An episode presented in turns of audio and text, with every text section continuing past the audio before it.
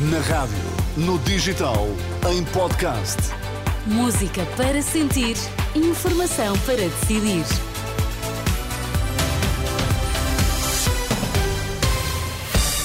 Notícias na Renascença, para já os títulos em destaque.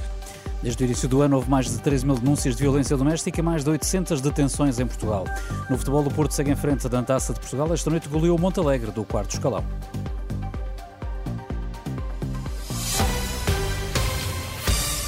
Desde o início do ano já houve mais de 13 mil denúncias de violência doméstica e mais de 800 detenções em Portugal.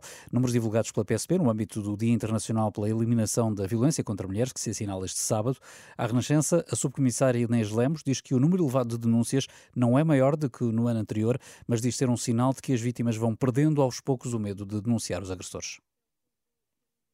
13.178 denúncias dá-nos a entender que nos meses que restam, novembro e dezembro, muito provavelmente nos iremos aproximar das 15 mil denúncias que tivemos, ou perto disso, perto das 16 mil que tivemos no ano de 2022. Significa que as pessoas estão cada vez mais a denunciar este tipo de fenómeno uh, e não necessariamente que o próprio fenómeno possa estar a aumentar, porque, como vemos, tem havido uma estabilização do fenómeno em si.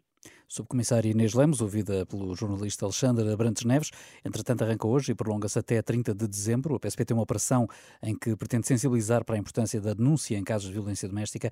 Há de resto esquadras dedicadas a, precisamente a este tipo de crimes. Os constrangimentos nas urgências de dezenas de hospitais estão a preocupar seriamente a Diretora-Geral da Saúde, numa altura em que os casos de gripe e infecções respiratórias começam a aumentar por causa do frio e com uma semana à porta em que há 36 hospitais sem resposta a várias especialidades por falta de médicos, Rita Sá Machado receia que isso possa ter efeitos na saúde dos utentes. Preocupa-me, preocupa-me tal e qual, preocupa-nos a todos nós eh, no início de toda uma época de saúde do, do módulo inverno. Portanto, preocupa-nos uh, sempre, mas aquilo que uh, é, é, é, fundamental é que estejam elencadas algumas daquelas que são as respostas para dar face a estes constrangimentos. Rita Zá Machado, a diretora-geral da Saúde. Lá por fora, o presidente norte-americano prometeu trabalhar mais para libertar todos os reféns que ainda estão nas mãos do Hamas. Joe Biden disse que este cessar-fogo é uma oportunidade para fazer chegar ajuda aos palestinianos e disse que é preciso criar condições eh, para pôr um fim à guerra entre Israel e o Hamas. Esta sexta-feira, o Hamas libertou 13 reféns israelitas, 10 tailandeses e um filipino. Entre estes reféns libertados estava uma cidadã luso-israelita de 72 anos que conseguiu o passaporte português em cativeiro graças à lei dos judeus sefarditas. Por seu lado, Israel libertou 39 prisioneiros palestinianos, na sua maioria mulheres e jovens, isto de acordo com o governo do Qatar, que tem estado a mediar o acordo. Este sábado devem ser libertados mais 13 reféns eh, do Hamas, eh, a lista recebida por Tel Aviv. O Futebol do Porto segue em frente na Taça de Portugal, goleou esta noite no estádio do Dragão Montalegre por 4-0, numa partida da quarta ronda da Taça de Portugal.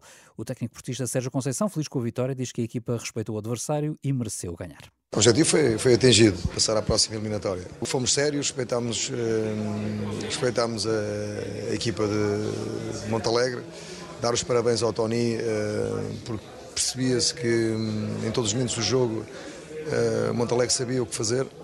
Um, e nós fizemos a nossa, a nossa obrigação, podíamos ter feito mais golos. Nós vemos no futebol foi um jogo, um jogo entretido, muito por culpa também da, da capacidade que Montalegre teve de, de querer jogar e querer disputar o jogo. Já Tony, o treinador do Montalegre, só sai triste por não ter tido hipótese de gritar gol no Dragão. Agradecer aos adeptos, orgulhoso imenso dos meus jogadores, eh, dar os parabéns ao Futebol Clube do Porto, ganhou, foi melhor, e desejar toda a sorte do mundo para terça-feira, para ganhar pontos para Portugal, e, e é um, um, orgulho para nós eh, defrontar essas equipas num estádio assim mítico. Gostaríamos de ter feito um golinho, tentamos, não conseguimos, mas não tenho nada a apontar aos meus jogadores, nada, nada, nada. O Benfica recebe na luz amanhã o Famalicão e o Sporting recebe em Alvalade o Domiense no domingo, ambos os jogos também a contar para a Taça de Portugal. Notícias nova uma com a jornalista Marisa Gonçalves.